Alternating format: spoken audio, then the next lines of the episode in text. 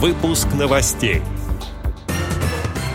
Всероссийская научно-практическая конференция библиотеки для слепых. Нейроимплант для слепых будут развивать на Дальнем Востоке. Состоялось очередное заседание Центрального управления ВОЗ. Далее об этом подробно в студии Алишер Канаев. Здравствуйте. Здравствуйте. 16 сентября 2021 года состоялось очередное заседание Центрального управления Всероссийского общества слепых, которое прошло под председательством президента ВОЗ Александра Яковлевича Неумывакина. Мероприятие проходило в удаленном формате. На рассмотрение членов Центрального управления были представлены вопросы кадров и награждения отличившихся членов ВОЗ.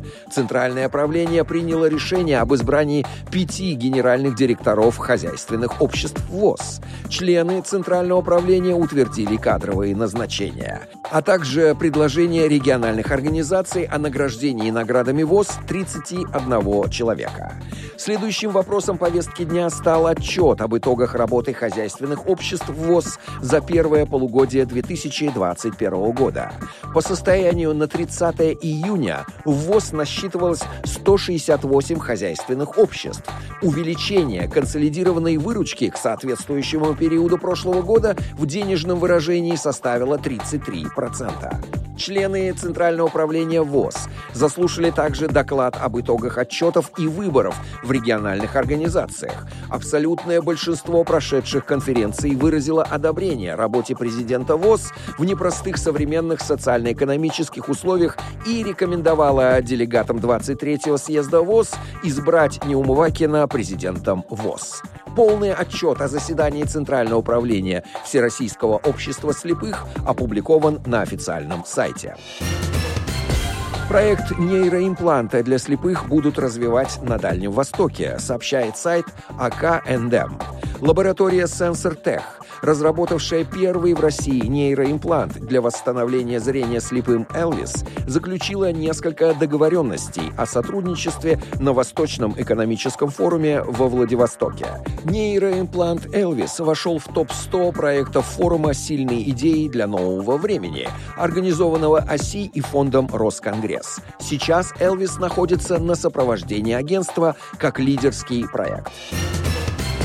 По сообщению Министерства культуры Республики Татарстан, в эти дни в Казани проходит Всероссийская научно-практическая конференция «Библиотеки для слепых в культурном пространстве региона.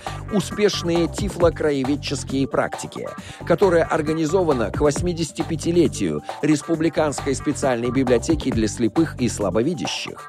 Организаторами конференции выступают Министерство культуры Республики Татарстан, Российская государственная библиотека для слепых, слепых, Республиканская специальная библиотека для слепых и слабовидящих. На конференции будут подниматься такие темы, как современное состояние и перспективы функционирования и развития специальных библиотек, теория и практика работы, актуальные проблемы этой отрасли. В конференции примут участие специалисты библиотек и учреждений культуры Республики Татарстан, представители Российской государственной библиотеки для слепых, региональных библиотек для слепых, организаций, работающих с инвалидами по зрению, а также Казахстана. Конференция продлится с 20 по 23 сентября.